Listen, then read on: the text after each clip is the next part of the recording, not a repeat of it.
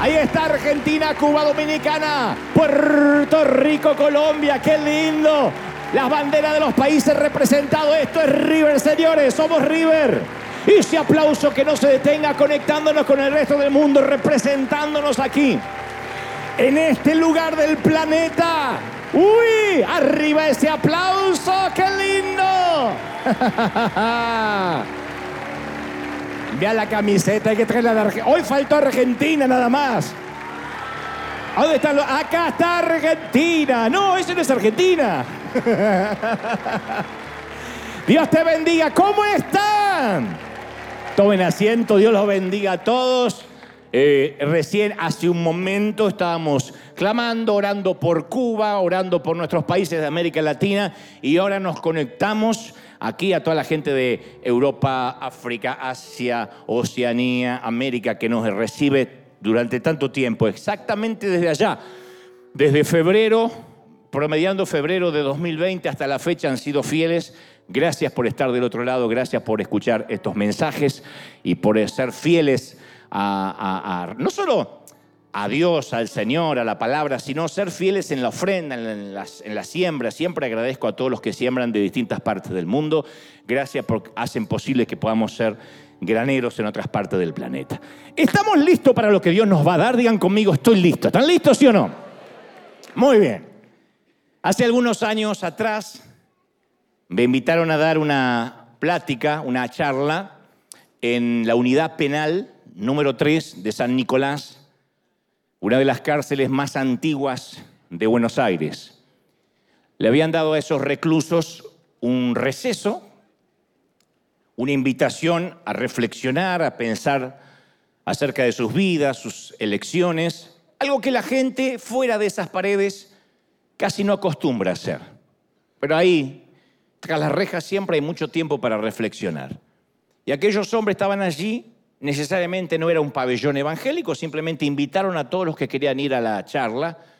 Estaban allí para pasar una hora escuchándome por su propia voluntad, no era obligación. De modo que me regalaron su presencia, cosa que agradecí profundamente.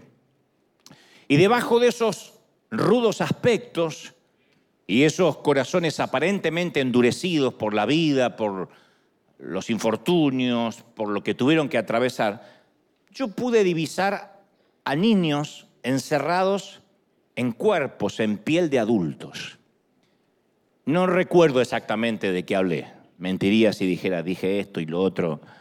Probablemente, como me conozco, hablé acerca de las prisiones de mi propia vida y que a veces podemos estar encerrados sin estar necesariamente en una cárcel regular como esta gente.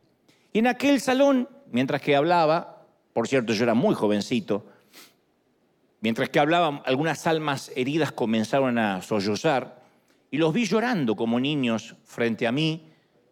Ahí estaban monedas perdidas, ovejas perdidas, hijos perdidos, pero no cualquier moneda, no cualquier oveja, no cualquier hijo. Yo sentía al Señor que susurraba, cuidado, cuidado. Son mis hijos, son mis ovejas, son mis monedas. Terminé la charla, algunos regresaron a sus celdas, pero un hombre de unos, presumo, unos 50 años, se quedó parado frente a mí y cuando lo saludé y lo abracé, yo sentí que se desencadenaba una, una carga que parecía reventar un dique, porque comenzó a llorar con la angustia de un niño. Ver un hombre de estos llorar así te conmueve, te, te estremece. Yo no logré comprender toda la miseria y toda la, la humanidad que se desbordó en aquel pequeño abrazo, pero fue visceral, fue desgarrador. Finalmente el hombre se secó las lágrimas y me dice, ¿de verdad crees que Dios ama a un tipo como yo? ¿De verdad crees que Dios puede amar a un tipo como yo? No era una pregunta retórica, teológica, era una pregunta desgarradora. Me lo estaba preguntando alguien que quizá estaba allí por haber asesinado, por haber violado, estafado, en el mejor de los casos. ¿Quién sabe? Pero ahí estaba la pregunta. Este tierno ser humano, porque no deja de ser un niño, insisto, encerrado en el cuerpo de un adulto, me confió esta monumental pregunta. En otras palabras, me dijo, ¿Dios encuentra algo en mí que sea digno de amor? ¿Algo que valga la pena ser amado? Pienso que cada ser humano, desde que somos chiquitos, anhelamos escuchar, estoy orgulloso de ti.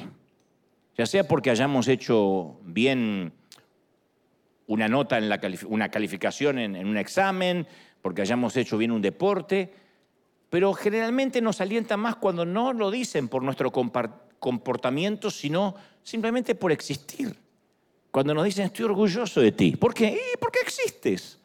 No hay nada que sane más el corazón de un niño cuando le dicen, estoy orgulloso de ti, pero no por lo que has hecho, sino porque solamente estás, porque naciste. Yo siempre sostengo que las viejas heridas tienen una muy buena memoria, pero pésimas destrezas interpretativas. Porque si bien es cierto que el dolor mantiene los recuerdos frescos, también oculta a veces lo que realmente ocurrió. La mayoría de nosotros, dicen los psicólogos, no recordamos exactamente cosas de la niñez, son recuerdos de los recuerdos, lo que nos pareció vivir. La gran mayoría de las cosas son cosas que nos pareció vivir y las creemos como ciertas. No todo lo que recordamos como tal es así. Esto sucede cuando uno vuelve a la casa de su infancia y dice, ¿qué le pasó a ese tremendo árbol que yo me subía y hacía una casa arriba? Y papá nos dice, es ese árbol. No, pues este es un bonsai. Este es el hijo del árbol. No, siempre fue así el árbol. Pero uno tiene un recuerdo de un árbol grandioso, porque uno era chiquito. Después las cosas no son ni tan grandes, ni tan majestuosas, ni nuestra casa de la infancia era ese tremendo caserón que nos daba miedo. Cuando lo vemos decimos, ¿de verdad yo tenía miedo en esta casa chiquita? Porque uno cambia la percepción. Entonces, cuando somos niños, interpretamos incorrectamente a veces lo que sucede en nuestros hogares. Y llegamos a conclusiones equivocadas que las mantenemos incluso hasta la edad adulta. Por ejemplo, si el matrimonio de nuestros padres estaba en problemas, inevitablemente siendo niños personalizamos lo que ocurría. Decíamos, bueno, tal vez tenga que ver yo porque yo nací. Eh, tal vez si ordenaba mi cuarto, mi papá se hubiese quedado en casa y no se hubiese buscado otra familia. Tal vez mamá se fue porque yo traje malas calificaciones y la harté. Tiene que haber sido mi culpa. Yo te conté en varias ocasiones que mi papá estaba decepcionado de mí. Al menos es lo que yo sentía de niño. Y era lo que yo creía. Nunca supe si mi papá estaba decepcionado o no. Porque jamás hemos tenido esa conversación y ya no la vamos a tener. Pero los niños que sufren abusos verbales o abusos físicos no pueden procesar que sus padres están equivocados. No procesan que ese que abusó es un monstruo. Un niño que padece abuso cree que lo que se vuelca sobre él, la rabia que se vuelca sobre él, es, merecida.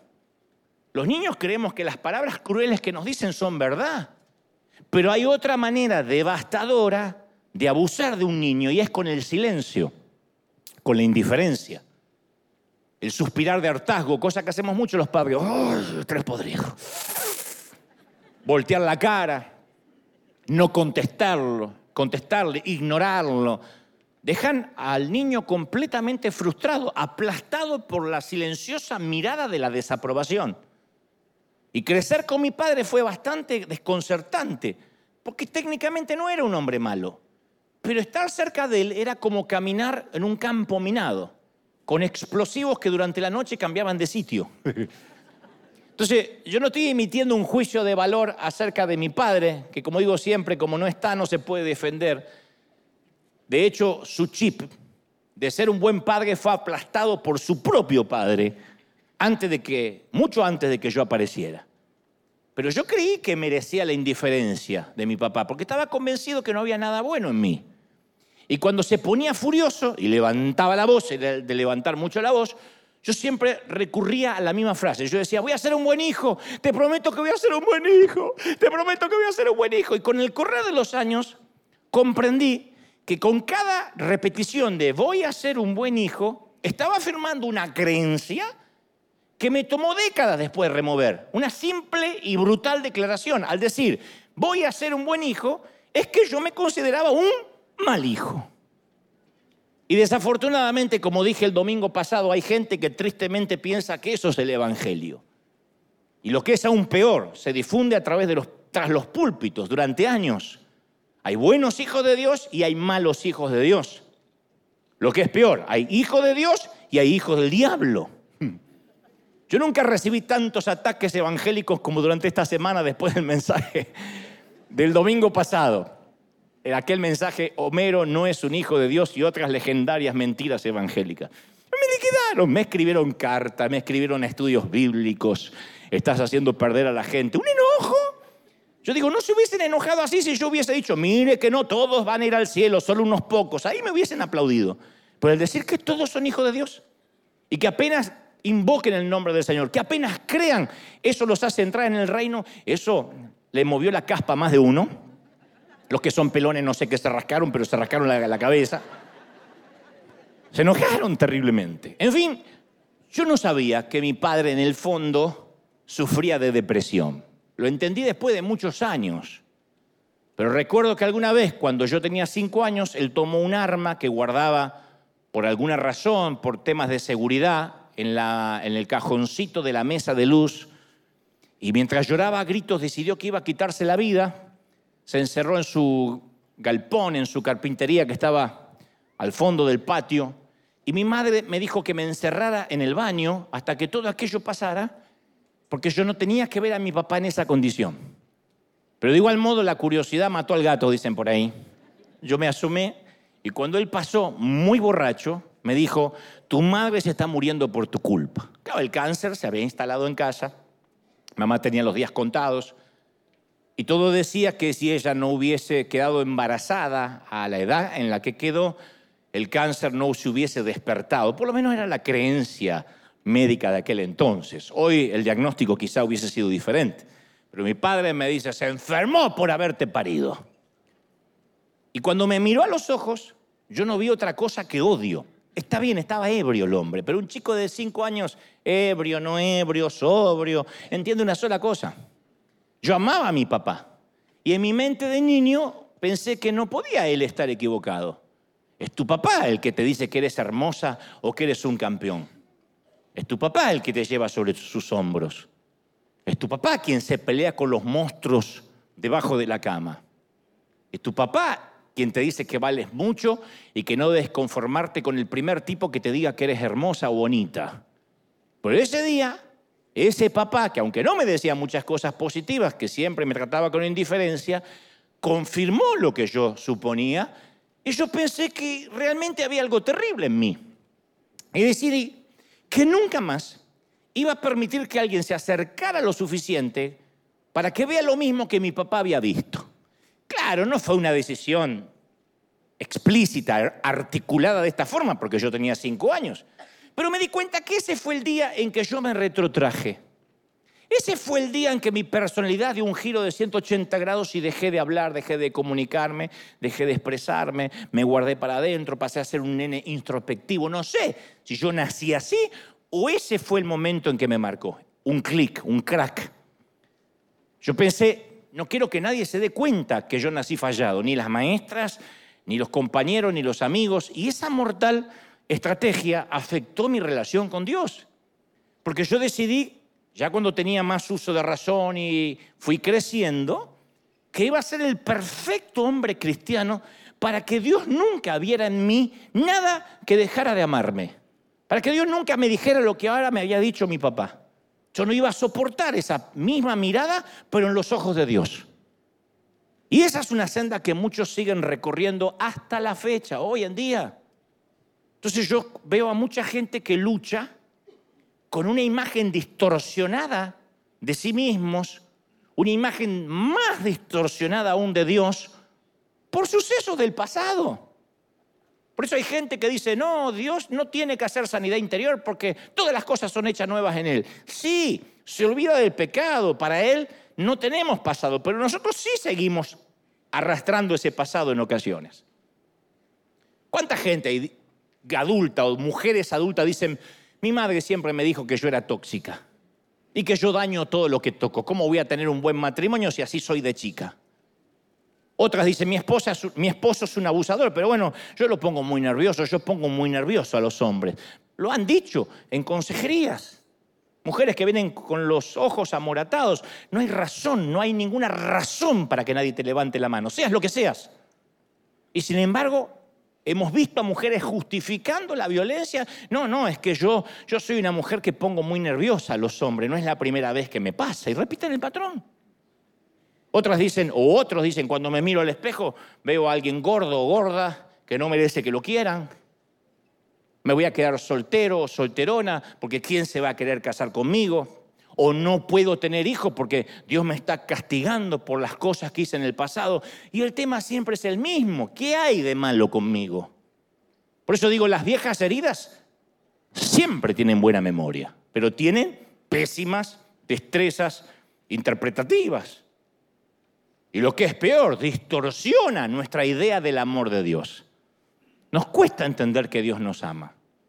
Esa es la principal cadena que yo me he encontrado transmitiendo por streaming a todo el mundo.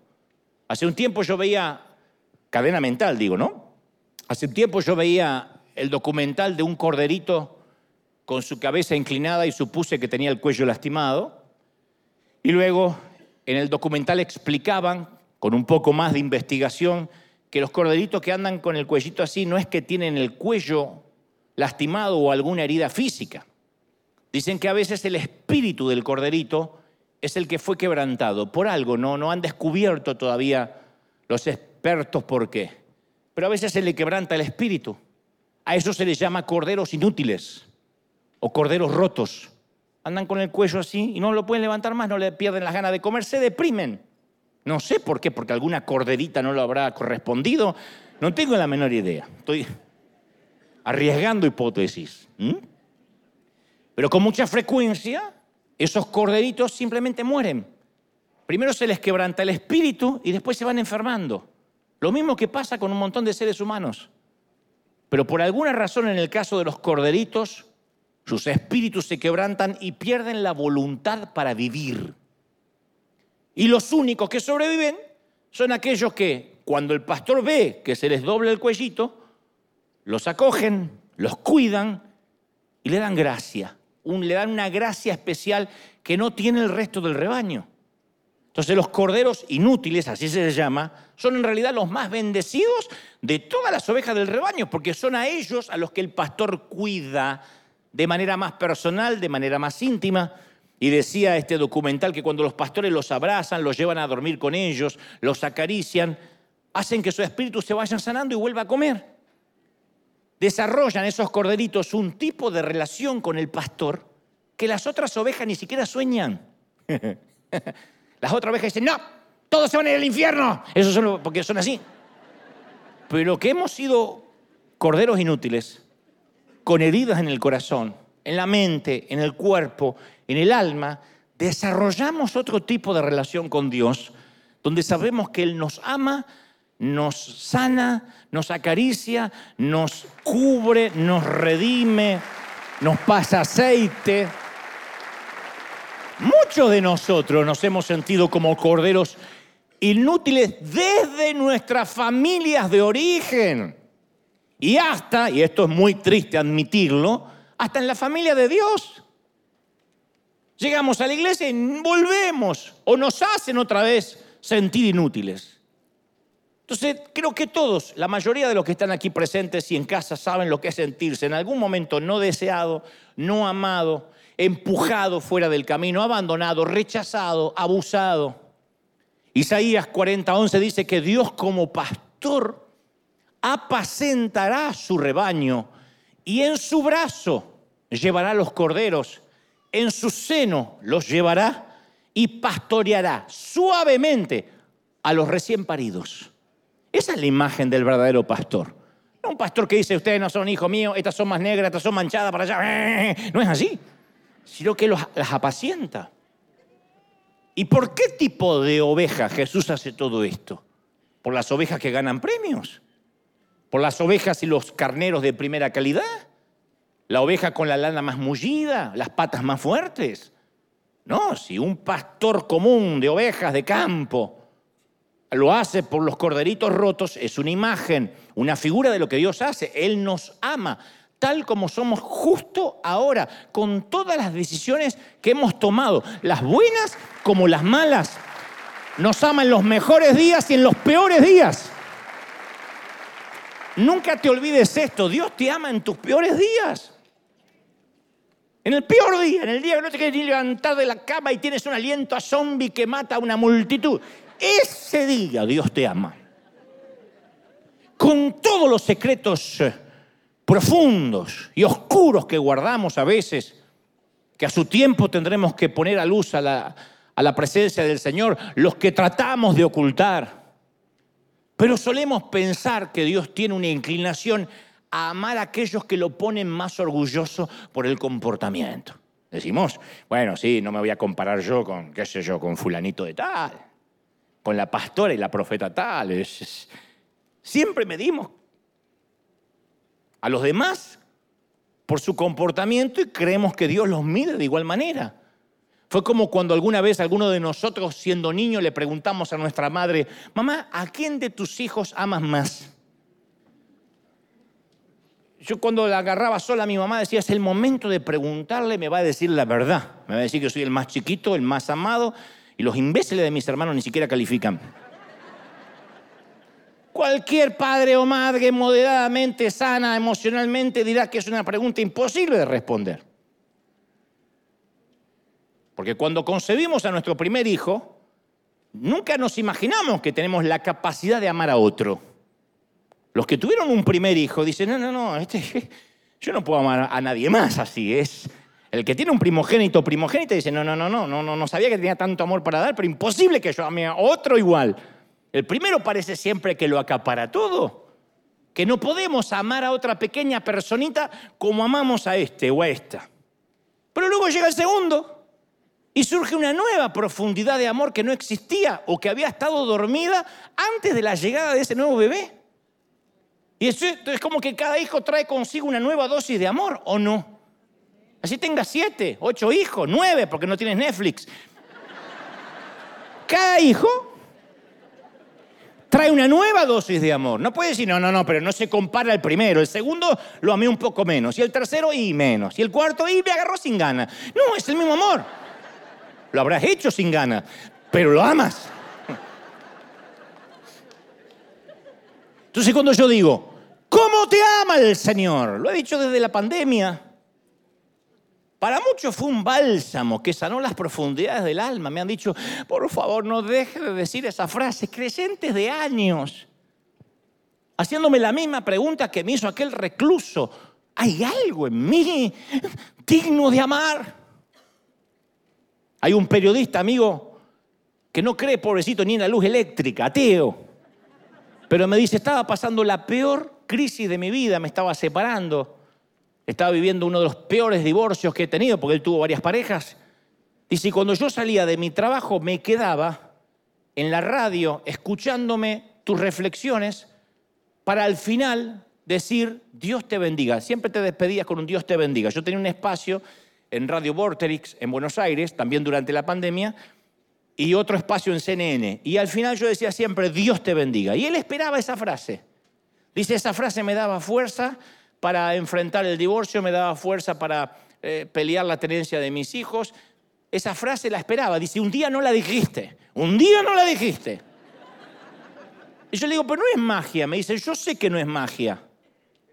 Pero no sabéis lo que es para un tipo como yo que alguien le diga Dios te bendiga, porque yo lo hacía personal. Yo decía, Dios puede bendecir un tipo como yo, pues yo soy un tipo malo. Yo soy un tipo malo y, y yo me apropiaba de esa palabra. Y cuando decías Dios te bendiga, apagaba el auto y, empezaba la batalla en mi hogar. Pero necesitaba esa palabra. Por eso suelo repetir, tenemos que construir nuestra vida cristiana sobre la base del amor de Dios. Y no necesitamos ganar ese amor ni cargarlo. De alguna forma Jesús nos dice, vengan a mí todos los que están cansados y agobiados de religión, que yo los haré descansar. Te voy a quitar toda la atadura mental, te daré descanso. ¿Sí o no? Entonces, ahora, el amor de Dios es radicalmente diferente a la forma humana en que nosotros amamos. Porque como humanos, a priori, en primera instancia, amamos a una persona que nos parece atractiva, físicamente, en su forma de ser, feo pero divertido, lindo pero le voy a poner algo de cerebro y vas a ver que va a resultar algo bueno, o linda, etc. ¿No? Entonces nos sentimos atraídos por ciertas cualidades que nos parecen agradables. Cuando amamos, en primera instancia somos atraídos, ergo, por lo bueno que percibimos en el otro. Sentimos amor por alguien por lo que vemos, en primera instancia, y me gusta, y se ve bien, se ve linda, huele rico, qué sé yo. Ahora, a diferencia de nosotros, el Padre ama a aquellos que son indignos de ser amados apenas uno los ve. El Señor no nos ama según nuestros méritos, porque si ese fuera el caso estaríamos fregados. Lo hace porque Él es amor, esa es su, su esencia. Por eso podemos afirmar con convicción teológica, Él nos ama como somos y no como deberíamos ser. Nos ama como somos ahora, como somos. ¿Alguien lo cree, sí o no? Tal cual. Ahora, podemos decir con absoluta convicción lo que el apóstol Juan escribe en su primera carta, he conocido y creído el amor de Dios que tiene para conmigo. Él se consideraba el discípulo amado. Él no decía, soy el, escritor del Apocalipsis, em, soy, qué sé yo, uno de los tres preferidos. Él decía, yo soy el amado. Yo después de tantos años, te conté lo de mi papá, te conté lo que viví de chiquito, pero no para dar lástima. Yo después de muchos años puedo decir con convicción que le caigo bien a Dios, que sonríe al verme. Es más, que me ama con locura. Yo creo que Dios dice, Estoy convencido de eso. Que me ama con locura, que, cada vez que yo voy a orar, Él se sonríe, cada que me ve se sonríe.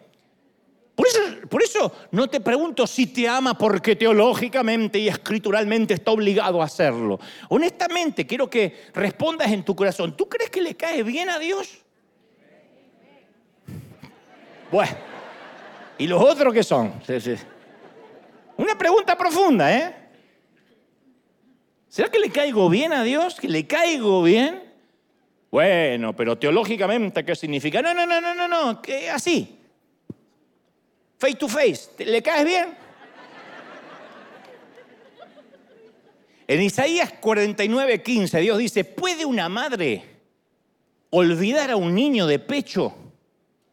Olvidarlo, ¿eh? Abandonarlo puede una madre. Hay madres que abandonan hijos, pero olvidarlo. Vieja, ¿vos no tenías un bebé? ¡Ah! Sabía que de algo me olvidaba. Hace tres días. Puede olvidar, a menos que tenga un problema mental, psicológico, si no, se olvida. Puede dejar de amar al hijo que ha dado a luz, aun cuando ella se olvidara. Yo no te olvidaré, dice el Señor, yo nunca te puedo olvidar. No es que Dios dice, te equivocas y te olvido, pecas y te olvido. Te metes en lío y te olvido.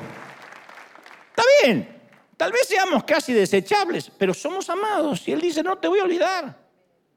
Y no podemos ser amados sin ser cambiados. Y acá se pone buena la cosa, porque cuando experimentamos amor desarrollamos belleza. Esto es verdad a nivel físico. Los psicólogos dicen que cuando alguien está enamorado aumenta los latidos del corazón, bombea más sangre. Entonces la cara brilla más. Las ojeras y la panza desaparecen. O por lo menos, por lo menos algunos la meten así para adentro. El estar enamorados hace que el cerebro segregue dopamina, serotonina, que son dos tipos de neurotransmisiones, transmisores a todo el cuerpo. La dopamina nos produce placer y euforia y la serotonina nos hace sentir felicidad. Eso no lo produce ninguna droga sintética. Las pupilas se dilatan. Para que una persona se vea más bonita, las pupilas tienen que estar dilatadas. Uno no es que dice, uy, te veo las pupilas dilatadas, pero dice, ¿por qué se ve rico? ¿Por qué se ve rica? ¿Por qué se ve bien? Porque las pupilas están dilatadas. Entonces los ojos se ven más brillantes, más claros. Cuando amamos y nos aman, nos ponemos atractivos. Esto está corroborado. Pero estamos más acostumbrados al tipo de amor que busca a alguien que tenga cierto valor. El amor con el cual estamos más familiarizados siente atracción por alguien, insisto, porque es atractivo, nos parece atractivo. Contra gusto no hay nada escrito, dijo alguien, pero a nosotros nos parece atractivo. Los griegos tenían una palabra para esta clase de amor, la palabra eros. Cuando oímos esta palabra pensamos inmediatamente en algo erótico, pero eros significa algo más que atracción sexual. Eros describe la clase de amor que satisface nuestro deseo de validación, nuestros apetitos, nuestra carne. Eros es el amor en busca del gran tesoro que nunca llega, es la búsqueda del príncipe azul, la búsqueda de la princesa perfecta, de la niña que no tiene madre, por lo tanto no tendrá suegra. Esa búsqueda... Eros es ese amor que proviene de la necesidad de la admiración, del deseo. No es necesariamente una clase mala de amor, ¿eh? No la voy a, satanizar. Yo no voy a demonizar ese amor porque por alguna razón nos lo regaló también el Señor. Es bueno que un bebé ame a su mamá cuya leche significa vida. La primera atracción que tiene tu bebé hacia ti, mamá, es por la leche. Si el papá le diera leche, se olvida de la madre. Si la suegra pudiera, eh, eh, sería la suegra. Dios es sabio, ¿no? Es bueno que un enamorado se ponga feliz por la belleza del ser amado. Pero qué linda que es, pero qué bello que es. Pero Eros termina siendo un amor demasiado precario sobre el cual edificar una vida. En algún momento el bebé ya no va a necesitar más la leche materna. En algún momento la belleza de tu amada o tu amado va a dejar de ser una belleza o en su defecto te vas a acostumbrar. Yo sé que algunas dirían, yo jamás me acostumbraría a Brad Pitt. Sí. Diría otra vez lo mismo. Entonces, viviremos, si nuestra vida está basada en ese amor precario, vamos a vivir intentando probar que somos buenos, que somos lindos, inteligentes, espirituales para merecer ser amados. Y eso es correr en una ruedita del hámster. Eso agota. No, necesitamos un amor más resistente que el de Eros. Entonces existe un tipo de amor que crea valor en lo que se ama. No que se busca valor en el amado, crea valor a partir de amar. Un amor que de ser desechable nos convierte en tesoros invaluables. Un amor que no resiste análisis del sentido común. Por eso tanto les cuesta entender la gracia Entienden las penitencias, entienden que Dios manda gente al infierno, les encanta decir que Dios separa las cabritas de las ovejas y que hay hijos del diablo. Eso lo entienden. El amor incondicional y extravagante no lo entienden. Pablo lo expresó así en Romanos 5:6. Él dijo, a la verdad, éramos incapaces de salvarnos. Y en el tiempo señalado, dice el apóstol, Cristo murió por los malvados. Difícilmente habrá quien muera por un justo. Muy difícil que alguien quiera morir por un justo. Tal vez se atreva a morir por una persona buena. Puede que haya alguien que diga, está bien, antes que toques mis hijos, mátame a mí. Puede que una mamá, un papá haga eso. Haríamos eso, tomaríamos el lugar si estuvieran en peligro. Pero Dios demuestra su amor, dice Pablo, por nosotros en esto. Que cuando todavía, todavía éramos pecadores, Cristo nos amó y murió por nosotros cuando no lo merecíamos. Hace falta manzanitas para entender esto. Murió por nosotros cuando éramos desechables. Y los escritores de la Biblia no quisieron usar la palabra eros para describir esa clase de amor. Usaron por primera vez la palabra ágape. Existen dos mandamientos que no se pueden separar. Jesús dijo, ama al Señor tu Dios con todo tu corazón, con tu ser, con tu mente. Y el otro mandamiento, ama a tu prójimo como te amas a ti. Si amamos a Dios, amamos a todos sus hijos. A todos. No a algunos, a todos. Si tomamos en serio amar a Dios, debemos empezar por las personas. Todas. Todas. Repitan conmigo para que, para, que, para que se grabe. Todas. Así me siguen diciendo cositas en la semana. Y especialmente amar, especialmente amar a aquellos que el mundo desecha. Especialmente a esos. Entonces la capacidad, escucha, para asignarle valor a las personas es uno de los dones más maravillosos y escasos en todo el mundo. Una vez te conté, perdonen que soy repetitivo con las historias, pero bueno, siempre hay gente que es vuelta a bendecir con esto, aún me incluyo. Cuando decidimos comprar este arena, el banco llegó a la conclusión, esto solo pasa en esta parte del mundo, que para asegurarse que iban a cobrar la deuda, yo debía mantenerme con vida. Yo sé que los bancos de otras partes del mundo no plantean estas cosas. Acá sí, yo pregunté dos, tres veces si estaba entendiendo bien. Vinieron y concluyeron que si yo me moría, quizás River no iba a tener los mismos ingresos que estando yo con vida, y eso haría que ellos no cobraran la deuda. Era un riesgo que no querían correr. Ok, le vendemos el arena a siete años, pero si este tipo se muere antes de los siete años, ¿a quién le cobramos? Bueno, va a quedar River. No, no, no, no, pero estuvimos investigando que si él se muere, capaz que no nos pagan. Es un sentimiento extraño cuando quieren asegurarse que van a seguir cobrando si caes muerto de manera repentina. Es como que es raro. Uno tiene que prometerle, les prometo que voy a vivir, le prometo que no sé, no sé. ¿Cómo se resuelve? El banco me asignó, decidió obligarme a asignarme un seguro de vida, pues no cualquiera lo tenían que asignar ellos. Así que dice, vamos eh, a, estudiar la vida de este caballero durante algunas semanas. Me hicieron cientos de preguntas, entre las que estaban si solía viajar a países de riesgo. Riesgos constitucionales, riesgo de inseguridad, riesgo de crisis humanitaria, riesgo de secuestros. O sea, todos nuestros países de México para abajo, todos. Mi segundo nombre es riesgo, dije.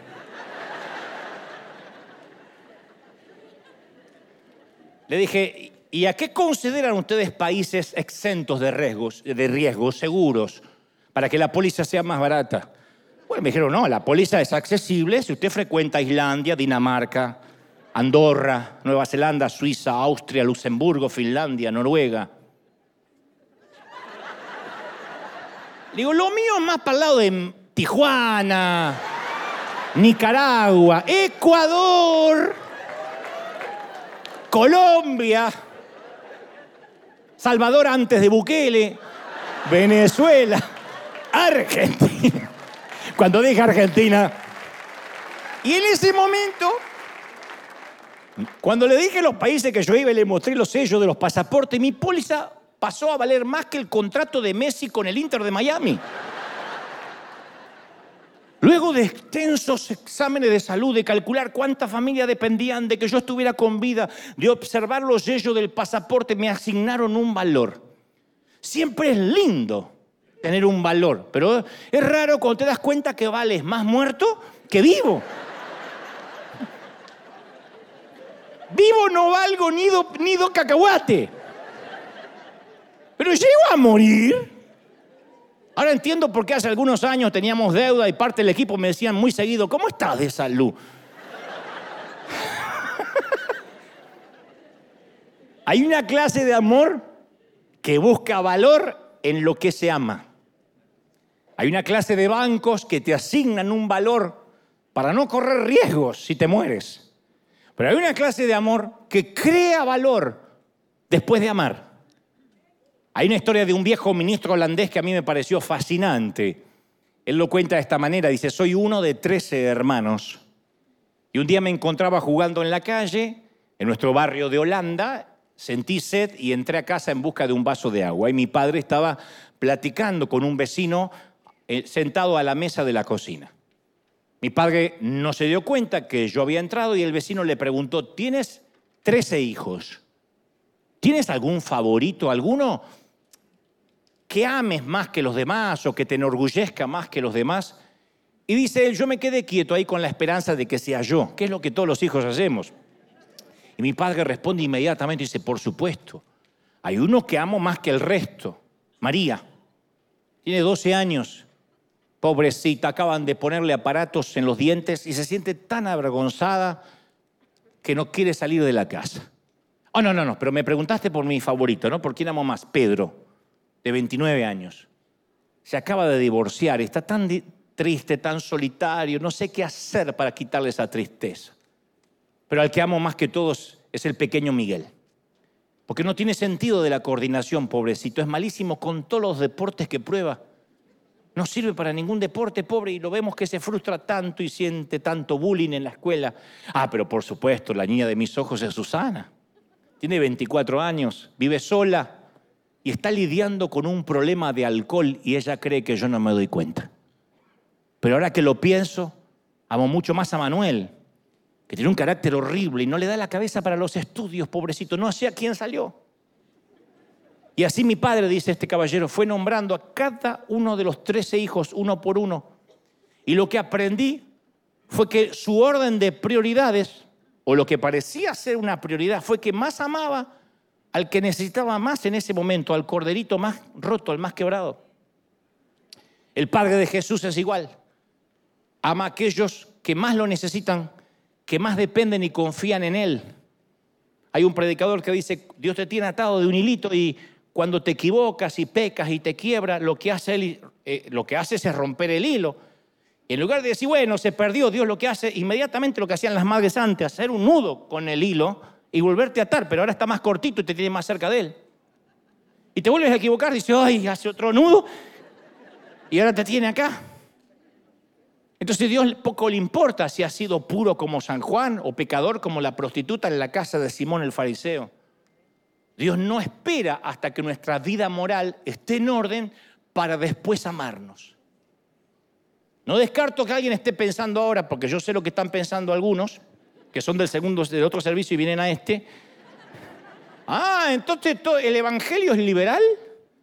Esto es un evangelio del vale todo. Tú sabes que tu pareja te ama. Te pregunto, ¿es acaso esa confesión de amor una invitación a tener una actitud de todo vale? ¿En serio, mi amor, me amas mucho? Muchísimo. Ah, entonces me voy de juerga. ¿Es así? El verdadero amor que provoca amor y fidelidad. Pero un amor y fidelidad en completa libertad. Yo te lo voy a explicar con estas magníficas frases. Querer y no poder es esclavitud. Querer hacer algo y no poder es religión. Si alguien dice, yo con todo gusto haría tal cosa, pero no quiero ofender a Dios, eso es esclavitud. Poder y no querer es libertad. Poder hacerlo, pero no quiero ofender a Dios, eso es libertad. Eso es libertad. ¿Sí o no? A mí se me resolvió la doctrina con esto. Toda la doctrina, lo diré otra vez, querer y no poder es esclavitud. Me muero por pecar, pero, ay, me muero por pecar, me estoy quemando, me estoy quemando. Eso, eso es esclavitud. Poder pecar y no quiero, es libertad. Juan 8:36 dice, si el Hijo los liberales serán verdaderamente libres. Y Pablo dice que nuestra libertad no es una licencia para pecar. Uy, me voy a congregar en River porque ahí podés hacer cualquier cosa. No, el que busca licencia para pecar la va a encontrar en cualquier lado.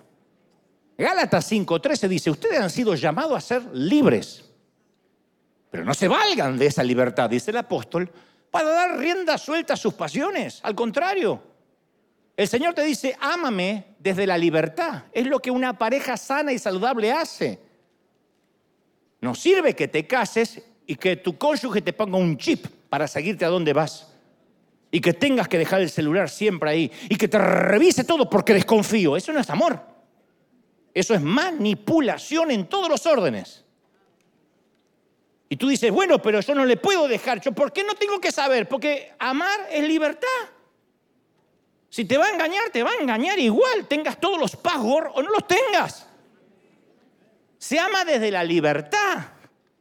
Yo predico para que seamos libres, transmito esa libertad que el Padre me da a mí y después que cada uno haga lo que quiera con su libertad. El Señor los hizo libres en el huerto del Edén, no quería tener robots, no quería tener ángeles que están obligados a servirle. Él dijo, le voy a regalar el libre albedrío, hagamos al hombre a nuestra imagen. Y les puso un árbol que muchas veces dijimos, ¿para qué cuerno se lo puso? Para que sean libres. Y cuando uno es libre, nuestra sangre noble nos obliga a cambiar. No porque nos obligan, porque queremos. Ya no hay necesidad de ley. Un niño no necesita que le enseñen a amar a su mamá. Ser libres de la ley también significa ser libres del pecado. Cuando somos libres, no violamos una regla, desgarramos el corazón de Dios. Cuando uno es esclavo, sale de la sana doctrina. Cuando uno es libre, viola una relación y traiciona una confianza en el caso de pecar. ¿Me explico? Porque me miran medio raro, ¿me, estoy explicando bien? Cuando uno es esclavo de la doctrina, de la religión, uno simplemente desobedece. ¿Cuánto me corresponde de, de penitencia por desobedecer. Cuando uno es libre, cuando uno ya no es esclavo de la religión, deshonra a un amigo íntimo. Eso duele más. De allí que uno puede, pero ya no quiere. Porque ya no cometemos solo una infracción, alzamos el puño contra alguien que derramó su sangre y se dejó clavar, se dejó clavar las manos para salvarnos. Juan 17.3 declara, y esta es la vida eterna, que te conozcan a ti, al único Dios verdadero y a Jesucristo a quien tú has enviado. Entonces la fe en Dios genera personas libres y muy seguras. No genera personas inseguras. Por eso las escrituras hacen tanto énfasis en la necesidad de conocer a Dios. Dios se lamenta a través del profeta Oseas y dice, mi pueblo no me conoce. Lo que pido de ustedes es amor, no sacrificios conocimiento de mío, no holocaustos. Y sigue diciendo lo mismo Dios. Este pueblo cree que me compra con ayunos. Este pueblo no me conoce. Cree que me compra leyendo la Biblia todos los días y así es más religioso o congregándose todos los días. Yo no quiero holocaustos, yo quiero que me conozcan. Y la pregunta es, ¿lo conocemos realmente? Porque si nos congregamos todos los días, pero necesitamos que nos digan, el Señor te ama, ay, de verdad, es porque no lo conocemos. Porque capaz que somos cristianos porque venimos acá, creemos que somos cristianos porque leemos la Biblia, y entonces se supone que lo conocemos. Nada se aleja más de la verdad. No sirve de nada aprenderse versículos de memoria, dominar el lenguaje de la Biblia. Me siguen diciendo, yo no veo que abras la Biblia y se la hagas leer a la gente. Por eso no te veo más. No me veas más. Sé feliz. Sé feliz con el que le vamos a leer la Biblia del capítulo 4 al capítulo 70 hoy. Sé feliz con ese. Yo conozco a mi Dios, sé quién es mi Dios, sé cómo me ama mi Dios. Ese es el Dios que nos ama. ¿Sí o no? y en la noche de su muerte, Jesús oró al Padre en Juan 17, 23, dijo, los, escucha esto, los he amado a ellos como tú me has amado a mí, para que el amor con el que me has amado esté en ellos y yo esté en ellos también. ¿Oíste?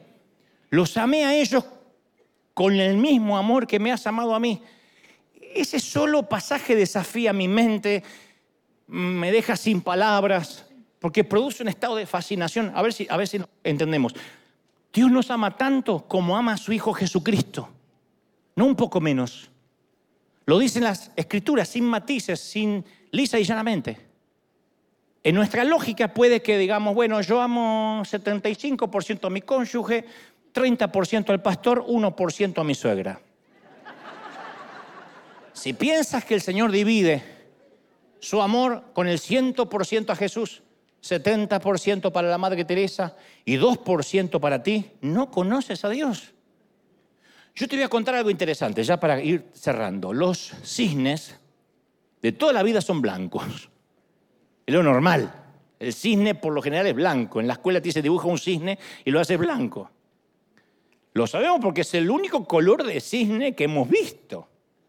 Y esta era la creencia de Occidente hasta que en mil 697, un explorador holandés descubre navegando por los mares de Australia un cisne negro, que había cisnes negros. Un suceso inesperado que sorprendió a toda la comunidad ornitológica. Había cisnes negros. Pero él puso el foco en algo sencillo. La inexistencia de pruebas respecto a un hecho no es en sí misma una prueba de su inexistencia. Por ejemplo, el que no hayamos visto nunca un extraterrestre no significa necesariamente que no existan. No estoy diciendo que existen o que no, pero yo no vi ninguno, pero no significa que no existen. Hay miles, millones de cosas de las galaxias que no hemos visto. Y eso no los hace inexistentes. Inspirándose en este evento ornitológico, un filósofo y economista llamado Nassim Taleb publicó en 2007 su libro El cisne negro, la teoría del cisne negro y su impacto en lo improbable. Y según Taleb, dice que un cisne negro es un acontecimiento o un suceso eh, que nadie esperaba, extravagante, va más allá de lo que esperamos, no resiste ningún pronóstico. Entonces, en otra palabra, un cisne negro es algo que representa la sorpresa, un gran impacto. Es como ver un argentino humilde, un mexicano que no come picoso. ¿No? Entonces, pero al cine negro se lo suele relacionar con eventos trágicos. Por ejemplo, la peste negra del siglo XIV, que asoló Europa y mató en Europa el 30, y del 30 al 60% de la población. 25 millones de europeos murieron, además de casi 60 millones de África y Asia. Después, en los siglos XX y XXI, aparecieron otros cines negros, la epidemia de gripe de 1918, las dos guerras mundiales, la disolución de, la Unión Soviética en el 91, el atentado a las Torres Gemelas en el 2001, la pandemia de finales del 2019. Pero la teoría del cisne negro aplica para definir también algo extravagante como un amor que nunca se vio, que no resiste análisis ni sentido común. Y muchos teólogos coinciden en que la manera que Dios ama a nosotros sus hijos es una suerte de cisne negro.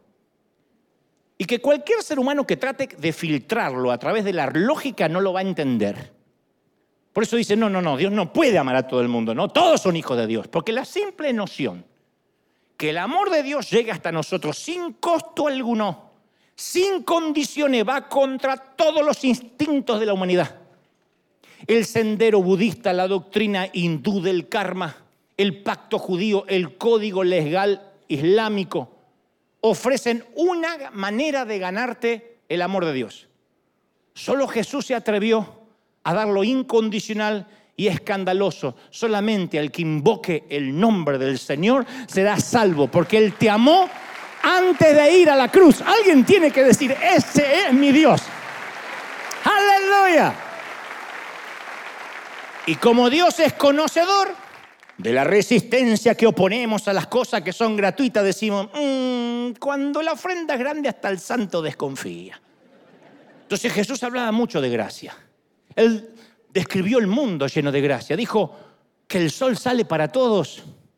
El sol sale para buenos y malos. Las aves recogen gratuitamente las semillas, no aran, no cosechan, no almacenan. Jesús veía la gracia por todas partes. Nunca la analizó, nunca la definió, nunca usó la palabra gracia. En lugar de usar la palabra gracia, la comunicaba con relatos que conocemos como parábolas, que no son relatos que él usaba para mantener la atención o poner verdades teológicas. Eran como guiones calcados de su vida. Él era el pastor que dejó la seguridad de su redil para salir en la noche oscura y peligrosa del exterior. Él recibía a los publicanos y las prostitutas en su mesa. Él vino en busca de enfermos y no de los sanos, en busca de injustos y no de los justos. Qué distintos son estos relatos a las ideas que yo tenía de Dios cuando era chiquito. Porque mi papá me dijo, por tu culpa mamá se muere. Y yo pensé que muchas cosas a partir de ahí iban a ocurrir por mi culpa, entre ellas que Dios no podía amarme. Yo veía a Dios que me perdonaba, pero a regañadiente, que estaba harto de borrarme del libro de la vida.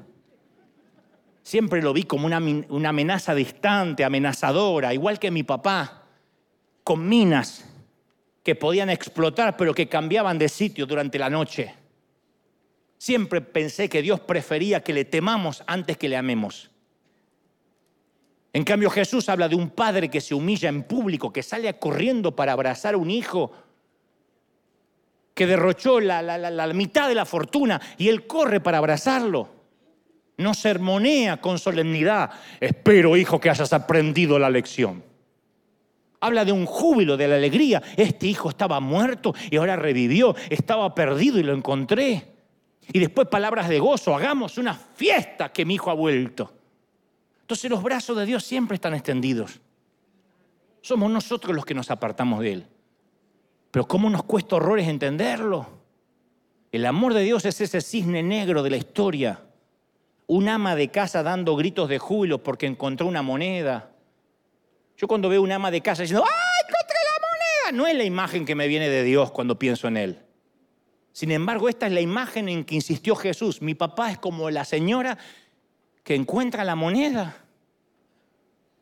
El relato del hijo pródigo aparece en un conjunto de tres relatos, la oveja perdida, la moneda perdida y el hijo perdido, y todos tienen la misma idea. Todos subrayan la sensación de la pérdida, la emoción del encuentro y la fiesta después por haberlo encontrado. Jesús vino para demostrar que es un Dios santo, que recibe las peticiones de una viuda con dos blancas, de un centurión romano, de un miserable publicano, de un ladrón en la cruz que clama a último momento Hace tiempo una mujer divorciada me contó que en cierta iglesia, afortunadamente no fue acá, fue con su hija de 15 años cuando se le acerca una pastora, la esposa de un pastor, y le dice, he oído que usted se está divorciando, lo que no puedo entender es que si usted ama a Jesús y su esposo ama a Jesús, ¿por qué se atreven a hacerle esto a sus hijos? No se atreva a separar lo que Dios juntó. En realidad esa esposa del pastor, contaba a esta mujer, nunca le había dirigido la palabra antes, pero apenas se enteró que estaba en crisis, se acercó para exhortarla delante de la hija. Y esta mujer me dice, yo no sé si estoy haciendo bien o mal, lo doloroso es que mi esposo y yo amábamos mucho a Jesús.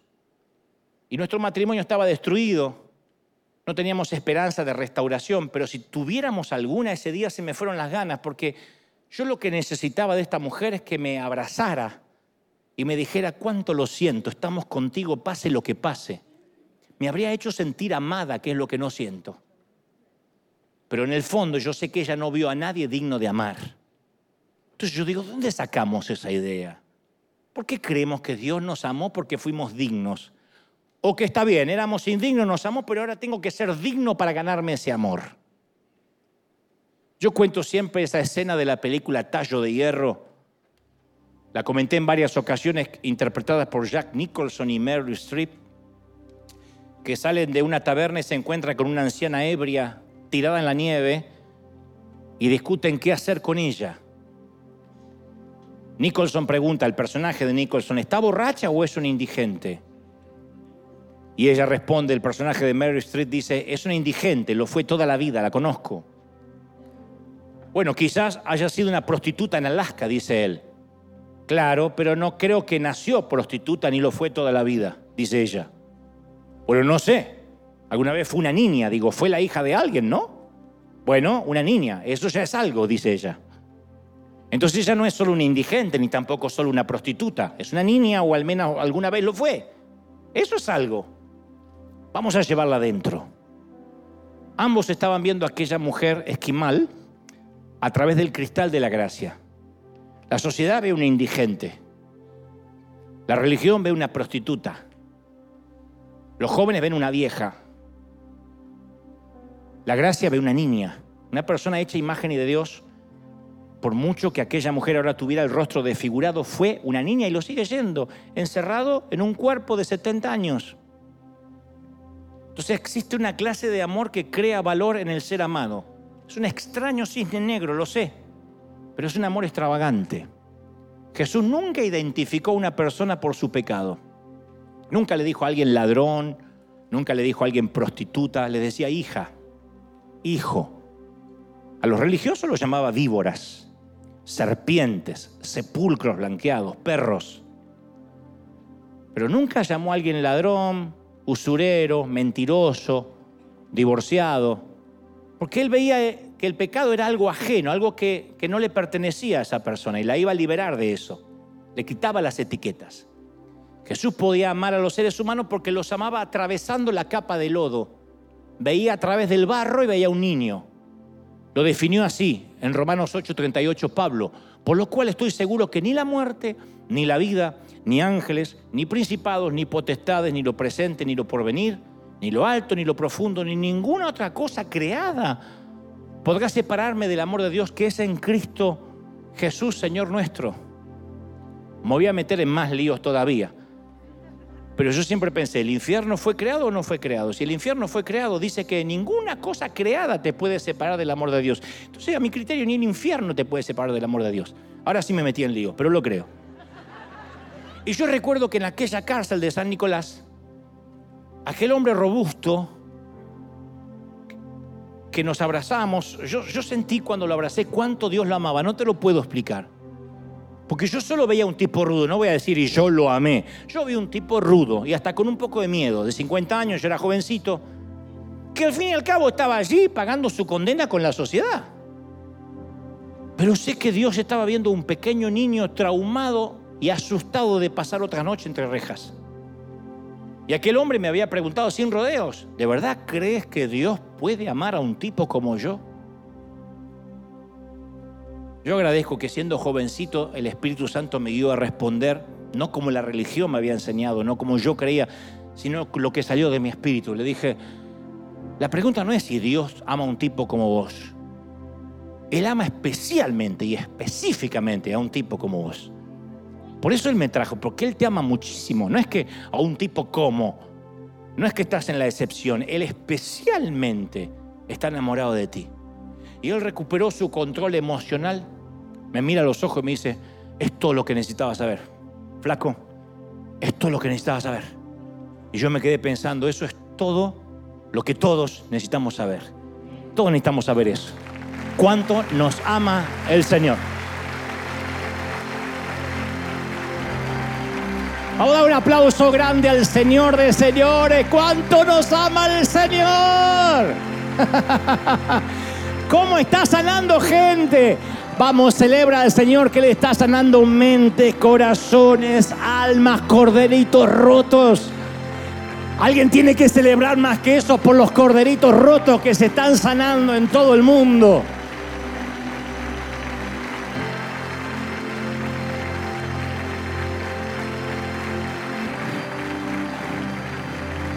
Me dice alguien que no conozco y me manda un correo, me dice, estás fallando tanto en la teología y cuando llegues al cielo te vas a arrepentir. Y yo le dije, vamos a suponer que fuera así. ¿De verdad Dios va a decir, Dante, no entres al cielo porque amaste más que yo? El amor, uno con el amor nunca se puede equivocar. Cuando uno decide honrar a todos, quizás estamos honrando a quien no se lo merece, pero con eso no se pierde nada. Pero deshonrando a un hijito, ahí se pierde mucho. Uno no se puede equivocar amando. Nunca me equivoqué diciendo Dios te ama, siempre veo que se quiebra, llora y después lo único que tiene que hacer, que hacer es creer que Dios lo ama y ya está. Nunca falló. Fue mi método y mi herramienta evangelística por años, no falla. Ama a alguien y cuando se sienta amada va a aceptar lo que sea pero trata de venderle primero algo para que lo amen y vas a ver que se cierra. Te dice, no, yo con la religión no, ¿eh? No, los pastores no, sacan la, plata. No, los curas son todos unos. No, la gente levanta, y tiene razón de levantar sus, eh, sus barreras mentales, sus prejuicios. Porque no son amados. Pero cuando uno ama, abre las puertas de cualquier corazón. No nos vamos a equivocar por amar más. El Señor no va a decir, uy, River amaban más de lo debido. No, nos van a decir, cuidado, cuidado, no desprecies a mis pequeñitos. Tú no decides quién va al cielo y quién no. Tú no sabes cuánto es mi amor. Mi amor es un cisne negro, es extravagante. Tú nunca lo viste, no lo entiendes, no lo comprendes. Así que acéptalo por fe. Cuando te cueste entender cómo Dios ama a determinada gente. Si Hitler se arrepintió en el último minuto, ¿fue salvo? Y claro, si no, toda la Biblia fue una mentira. Cualquiera que se arrepiente e invoque el nombre del Señor no tiene que pagar. Si no, el largón de la cruz como que se fue al paraíso. ¿Quién sabe cuánto robó? ¿A cuántos violó? ¿A cuántos mató? O pensamos que era un pecadito así nomás y por eso el Señor dijo, te llevo. Aquel que se arrepienta, aquel que invoque el nombre del Señor, es un hijo de Dios potencial, siempre lo fue. Solamente que el creerlo hace que se produzca esa simbiosis maravillosa, esa adopción de la que habla el apóstol Pablo. Eso decir, Abba Padre, y empezamos a decir, siempre fuiste mi papá. Pero no somos el huérfano que adoptó por lástima. Te ama el Señor. Y si todavía aquel caballero de la cárcel de San Nicolás, supongo que quizás ya está libre, está en alguna parte del mundo y recuerda aquel encuentro, habrá sabido que Dios siempre te amó. Cuando estabas en la cárcel y ahora que estás libre. Cuando cometías el delito y cuando te arrepentiste. Dios te ama en los días malos y en los días buenos. Te ama tal como eres. Y ese amor merece correspondencia.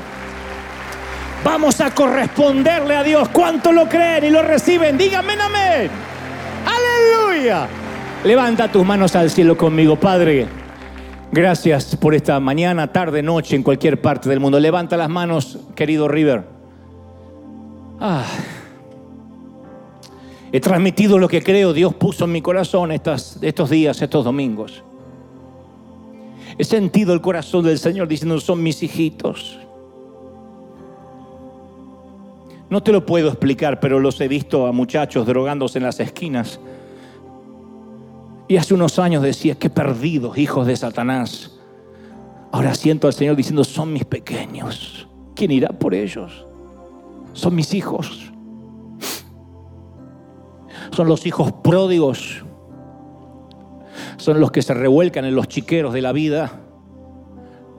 Y el padre saldrá corriendo a abrazarlos tan pronto ellas digan, oh, tengo un padre, tengo mis, eh, los obreros de mi padre comen mejor que yo. Apenas alguien reconozca que Dios lo ama. Así se trata, de eso se trata. Y luego no hay doctrina, luego no hay, no hay, basta, no hay doctrina que cuidar. Es una mentira. El amor hace que cuides tu santidad. El amor, lo que no provenga del amor es ley. Y la ley siempre se obedece, la ley siempre está para quebrarse. Pero cuando amas, eres fiel porque amas. Cuando amas, nadie, no necesitas un pastor que te diga, ni la iglesia cuadrangular, ni la asamblea de Dios, ni lo de la super ultra mega santidad de Oberá Misiones. No necesitas que nadie te diga nada. Cuando amas, sabes qué agrada a tu Padre y qué no. Y hasta vas a orar por amor y no por disciplina. Y te entregas a Él cada día, Señor, me has amado tanto, ayúdame, ayúdame a no traicionarte. Y ahí está el Espíritu Santo que dice, cuando no podáis hacer algo, pide ayuda. Él, intercederá por ti. Él, él, va a gemir con gemidos indecibles y va a orar lo que no sabes orar. Vaya que tenemos ventaja. No los dejaré solos, envío un consolador que de dentro les dará fuerzas. Nunca dijo, habrá un pastor diciéndole las leyes y después congréguense y allí le van a decir lo que tienen que hacer. Él dijo, he aquí yo los envío un consolador. Y de dentro, desde dentro les dictará y les dirá qué hacer y qué no hacer. Y les guiará y les dará discernimiento de espíritus. Y abrirá sus mentes y sus corazones. Y se contristará cuando algo no es mío. Y se pondrá alegre cuando algo me, me llena el corazón de alegría. Ese es Dios, esa es la vida cristiana. Mi querido, vive en libertad. River vive en libertad. Él los hará verdaderamente libres. Padre, yo he hablado a este tu ejército y a este tu pueblo y a estos tus hijos e hijas de todo el mundo. Y yo pido que toda cautividad mental se caiga ahora. Que toda cadena, cerrojo de bronce, se caiga ahora. Toda cadena religiosa retrocede ahora. No estoy en contra de los hombres, estoy en contra de las cadenas demoníacas que los hombres han puesto. Libéralo, Señor.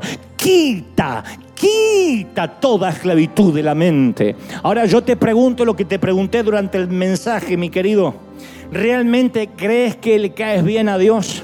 Si crees que le caes bien a Dios, levanta las manos y dile, Señor, te amo. Vas a ver cómo suena diferente.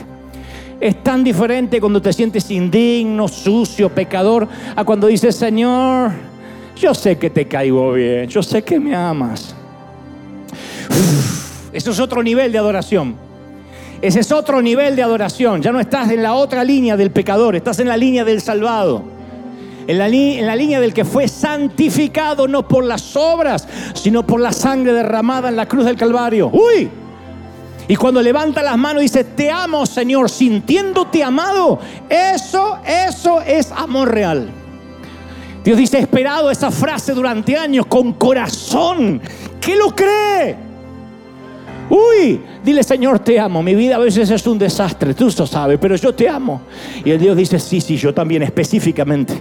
Específicamente tu nombre, específicamente te conozco, específicamente muerto por ti. Tú no estás dentro de un grupo, yo te amo, tú eres especial, te he escogido del vientre de tu mamá como a Jeremías.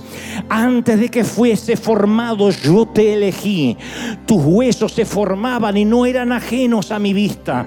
Yo soy el que decidió que nacieras en esta generación, en estos años, durante esta etapa de la vida. Uy, levanta las manos y adora. Mira, mira, mira, miren cómo la adoración cambia. Miren cómo es una adoración genuina. Cómo no hay, cómo no hay impedimento. Impresionante más, más, más, más. Todos, todos reciban en casa también. Los que miran la transmisión, ¿cuánto te ama el Señor, princesa? Príncipe, ¿cómo te ama el Señor? No tienes idea de lo que Él te ama. Me ha dicho que te diga que te dé un beso, que te dé un abrazo, que no te entregues, que no te rindas eres mi princesa. Él sigue viendo una niña. El Señor me mostró eso hace unos cuantos años. Él me dijo que a mí me veía como niño todavía. Que no veía a este hombre, él veía al niño, aquel niño. Y que él, él había, abrazaba a ese niño, que él le decía, no estás solo, sí eres amado. No fuiste un accidente, no fuiste culpable del cáncer de mamá. Yo no revoleo los ojos, yo no te ignoro, yo no suspiro de hartazgo cuando te veo. Se me llena el corazón de alegría al verte, Dante.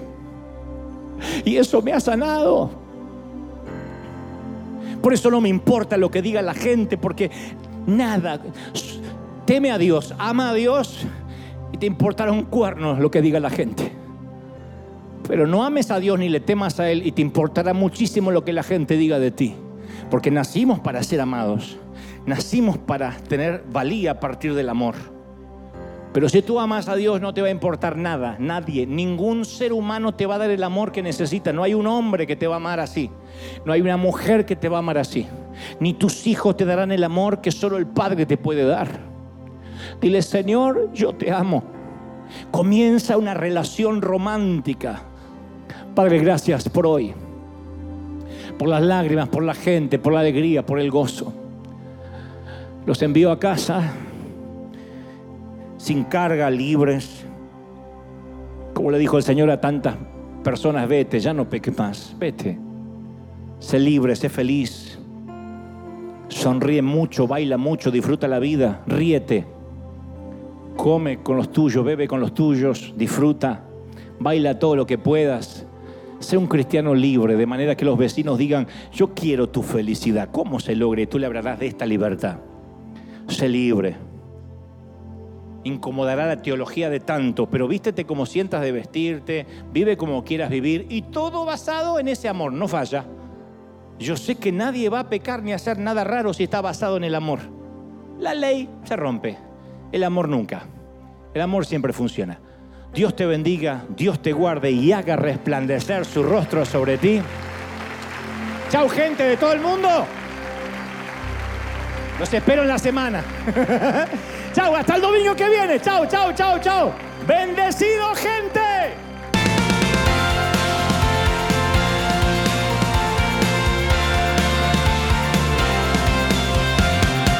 Apareciste una noche de soledad Abandonado y perdido te reconocí. Tu voz diciéndome no temas, yo estoy aquí.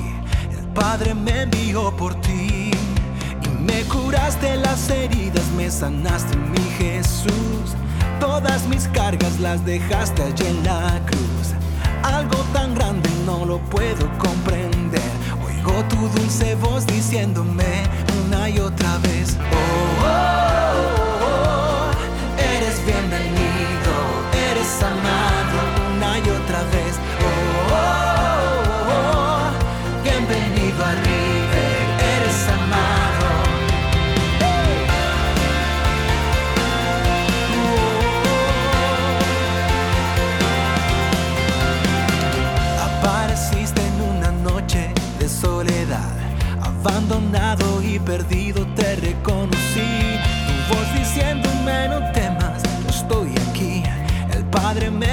por ti.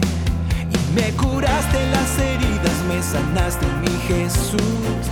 Todas mis cargas las dejaste allí